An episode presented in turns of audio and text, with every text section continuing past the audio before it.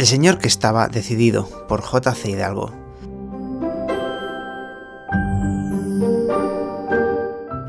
Mojándar el Viejo era conocido por todo su pueblo, y había dos motivos por el que le llamaban así. El primero es que se llamaba Mojándar, y el segundo es que era viejo. Toda su vida había trabajado duro en un taller de madera para poder tener una casa, criar una familia y llevar una vida decente. Sin embargo, durante todo este tiempo había vivido con una espinita clavada en el corazón. Soñaba con construir un barco. No era necesario que fuera un gran barco, ni un galeón, ni nada de esto. Realmente se conformaba con una pequeña embarcación sencilla a la que llamar propia, y no porque la hubiera comprado, sino porque la había hecho él, con sus propias manos, con su trabajo y con su esfuerzo.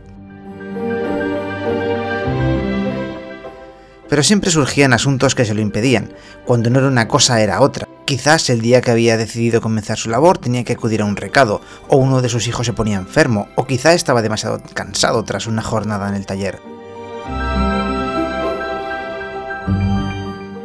Pero por fin ya nada iba a interponerse en su camino.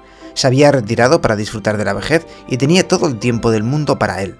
También tenía las maderas, los planos, las herramientas y por encima de todo la decisión. Nada ni nadie iba a evitar que hoy comenzara a trabajar en su barco.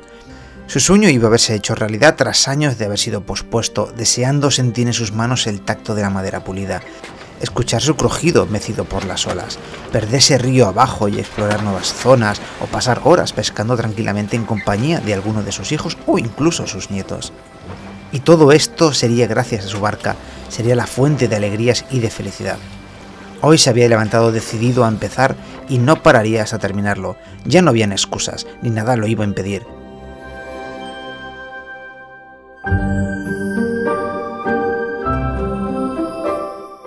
Tras un desayuno generoso, salió al patio, donde una gran montaña de tablones y otros materiales estaban esparcidos desde hacía meses, algunos incluso años, esperando a dar forma al objeto para el que, a juicio de Mohandar, habían sido creados.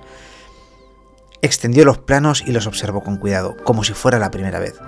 En realidad había pasado cientos de horas extasiado mirándolos, imaginando cómo sería su barco una vez construido.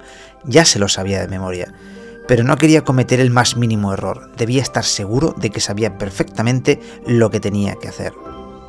Tomó el martillo, lo sopesó pensando que sería lo primero que iba a hacer, lo blandió varias veces, lo analizó, y pensó, ¿será este el martillo adecuado para la tarea? ¿Y si no lo era? Sería mejor asegurarse. Quizás sería una buena idea esperarse ir mañana al herrero por un martillo mejor, no sea que este no sea el adecuado y con este pensamiento volvió a su casa, convencido de que cuando tuviera ese martillo ya nada iba a evitar que construyera su barco.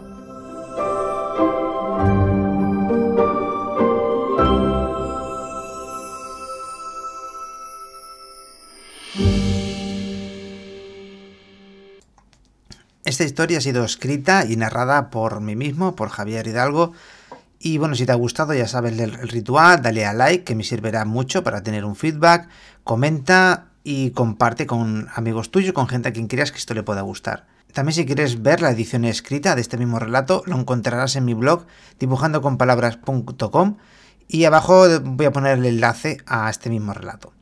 Pues nada, muchas gracias y hasta la próxima.